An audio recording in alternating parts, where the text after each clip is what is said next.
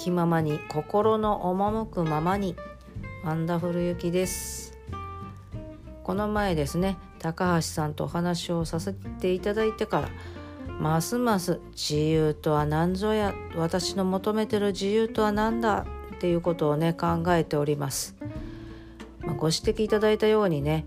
小さい頃からなんか自由を求めて抗ってたんだなーっていうことをしみじみちょっと思い出したりなんかして。まあでもねそういう家庭だったんだそういう家だったんだそういう環境だったんだっていうふうにもう嫌だ嫌だ嫌だしかなくってその一歩先二歩先っていうことはね考えたことがなかったのでまあ本当にびっくりしました。まあ確かにねそうやって言われたらああ私ずっと自由を求めてたんだなんてねなんか一言のように感心しちゃったんですけれども。じゃあどんな自由がいいのかって考えてたんですけどね今一番自由なんですよね私。まあ、今までそうやってね小さい頃から思ってた自由っていうものを今全て手に入れてそれを満喫してる状態なんですよね。もちろんこれから先の人生不安がないかといえばないわけではないです。けどとりあえず過去の自分を満足させるだけの自由は今させてもらってるかなというふうに思ってます。でまあ、それをね満喫して楽しんでます。だからまあね過去のことが出てきたりとかしてもああそうだったのねで終わっちゃうんですけれどもまあそこに引きずられるっていうこともないので全然そういう話を振られても大丈夫なんですけれどもただその頃にね何をそんなに抗ってたんだろうって考えてたんですよ。でやっぱり不自由と感じることがあったりとか窮屈だっていう思いがあったからこそそこから出たい、まあ、自分をね抑えていなきゃいけないから、まあ、そこで窮屈感を感じちゃってっていうのももちろんあったんだと思うんですよ。だからそこからこう「えいや」と飛び出しちゃったっていうのが今なのでもう今は本当に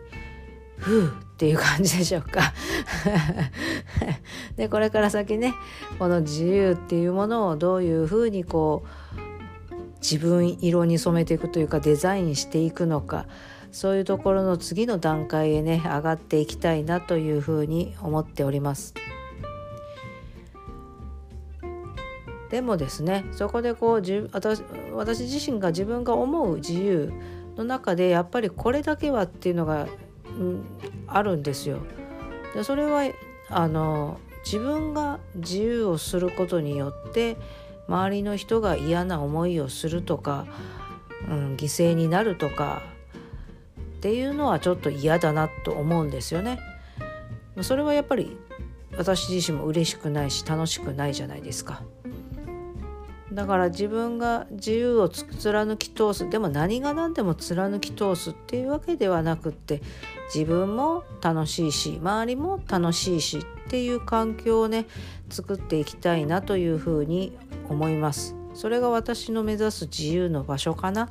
というふうに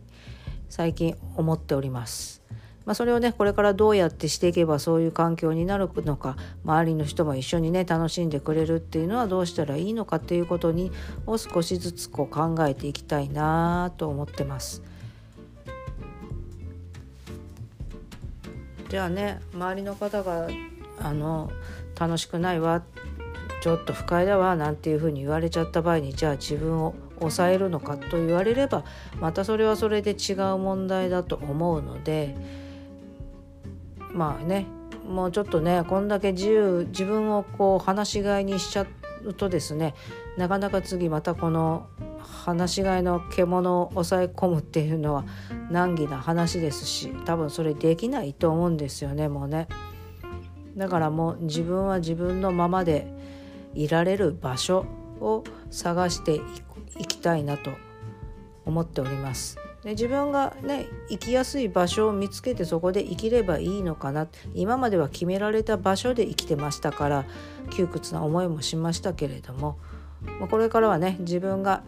生きやすい楽しい嬉しいって感じられる場所それを求めて放浪をしていけばいいのかなというふうに思っております。まあねそんな私まだまだ自由人1年生ですからまあ、これからねいろいろやらかしながら覚えていくんだと思います。まあ、そんなね私と一緒に歩いてくださるお仲間励ましてくださるお仲間がいらっしゃったら私ももうちょっとね心強いかなという気がしております。じゃあ今日も一日自由気ままに生きていきたいと思います。それではまた素敵な一日になりますように。